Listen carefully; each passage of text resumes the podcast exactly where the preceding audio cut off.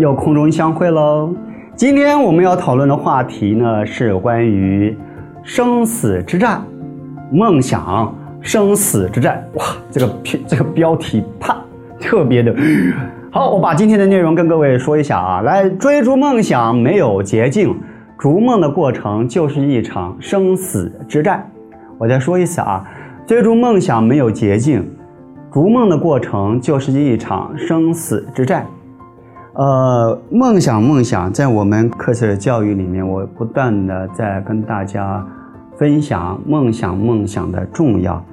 我还是再说一次，梦想跟目标两个不一样啊。目标是您可以达成的，就是几乎百分之八十，你你只要按照你的步骤，一二三四五六七八九，您就可以到达了。但是梦想不一定，也可能你这一生梦想都没有成型，梦想的达成率可能非常小啊，只能够大概十 percent 或是二十 percent，这么少这么短啊。那为什么梦想很重要哈？梦想其实你想做的这个梦想，其实就是你的家族的这个集体氛围里面还没有完成的某一件事情，刚好您接上了，您接手了，所以。梦想，你要花穷荒之力来去执行它，你要结合各种各种有缘的人才，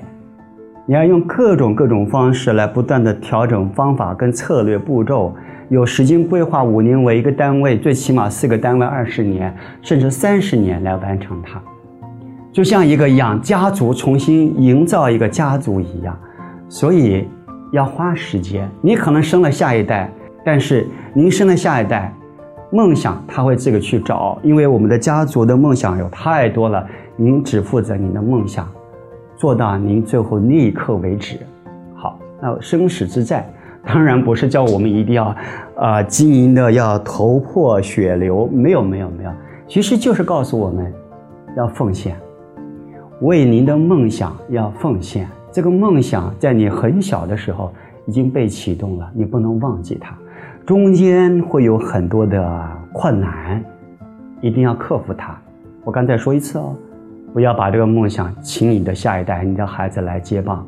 他有他的梦想，因为这个梦想在家族里面有太多太多的内容，他接了其中一项，您做好你那一项就可以了。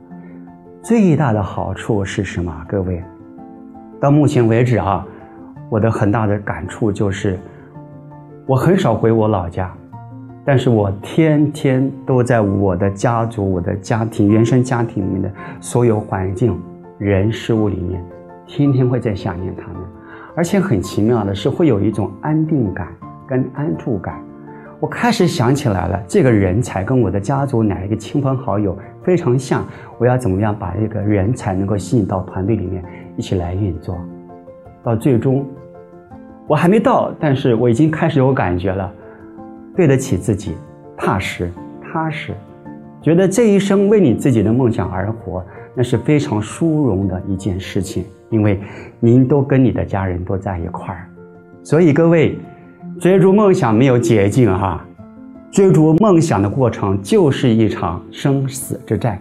活得踏实有价值感。拜拜。